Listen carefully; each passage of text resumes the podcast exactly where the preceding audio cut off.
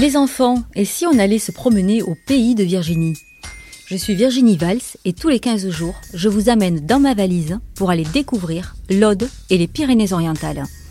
Au travers de cette série de podcasts, je partage avec vous des histoires que j'ai écrites à partir de mes souvenirs d'enfance. Je suis sûre que vous allez apprendre plein de choses sur nos villages et nos traditions.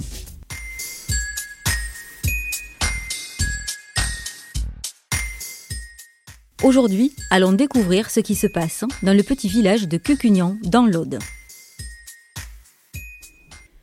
Cucugnan est un petit village paisible, situé dans le sud de l'Aude. Aujourd'hui comme hier, des balles animent ce village, des rencontres se font, des rires éclatent, des enfants jouent dans les rues, comme moi, il y a quelques années. L'histoire que je vais vous raconter se déroule dans les années 70. Elle m'a été inspirée par des légendes et des faits réels.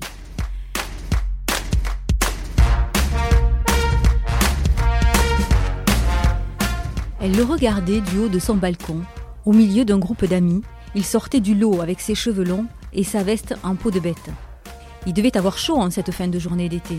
Remarque, Cucugnan est à flanc de colline, il y fait toujours un peu frais, mais bon quand même. Sa tante jette un œil au-dessus de son épaule pour surveiller leur petit manège. Mais qui est ce garçon aux allures originales qui te sourit ainsi? Je ne sais pas, Tati, sûrement un berger? répond-elle rêveuse, sans lâcher du regard le bel inconnu. Soudain, avec un sursaut d'excitation, la jeune Anna se précipite devant son miroir pour relever en chignon ses épais cheveux noirs. Sa fine silhouette est gainée dans un pantalon vert bouteille. Un chemisier crème fait ressortir son bronzage. Un peu de maquillage sur ses yeux suffisait à relever la beauté de ses vingt ans. Maman, je descends à la fête s'écrie-t-elle en dévalant les escaliers. Ah, la fête du village en ce début de soirée, la musique résonne déjà dans les ruelles de cette petite commune audoise.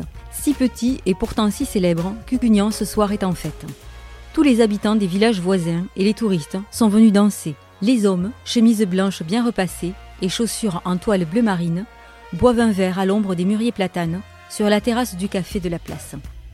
Plus loin, les femmes, cheveux tirés, robes légères et perchées sur des talons compensés, surveillent du coin de l'œil les enfants les rues piétonnes du village sont comme un grand terrain de jeu pour eux. Les ados se regroupent pour papoter au lavoir municipal. Les premiers secrets, les premières émotions prennent jour à l'abri des regards. Tu sais que Cucugnan est connu dans toute la France?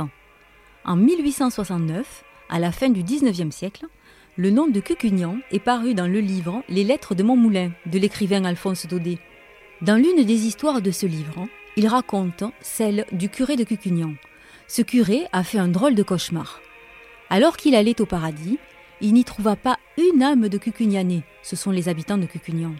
Il décida alors d'aller voir s'ils étaient au purgatoire. Mais non, pas une âme non plus.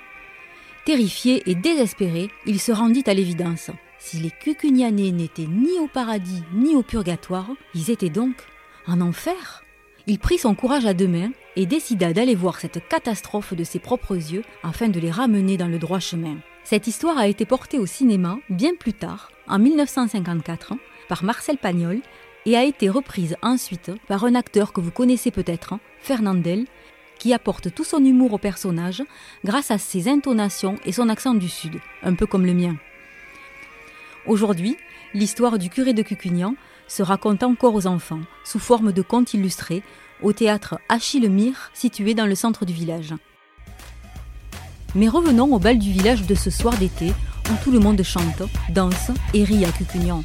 L'histoire a construit ce petit village au doigt. Chacun y a un souvenir, une après-midi touristique, une balade essoufflée, un verre à l'ombre des mûriers ou une rencontre avec un agriculteur aux cheveux longs et à la veste en peau de bête.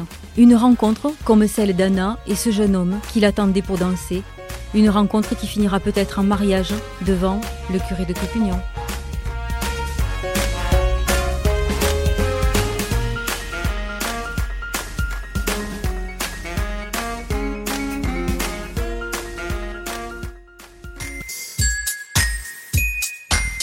Vous venez d'écouter Au pays de Virginie, le podcast qui amène vos enfants à la découverte des petites histoires audoises et catalanes.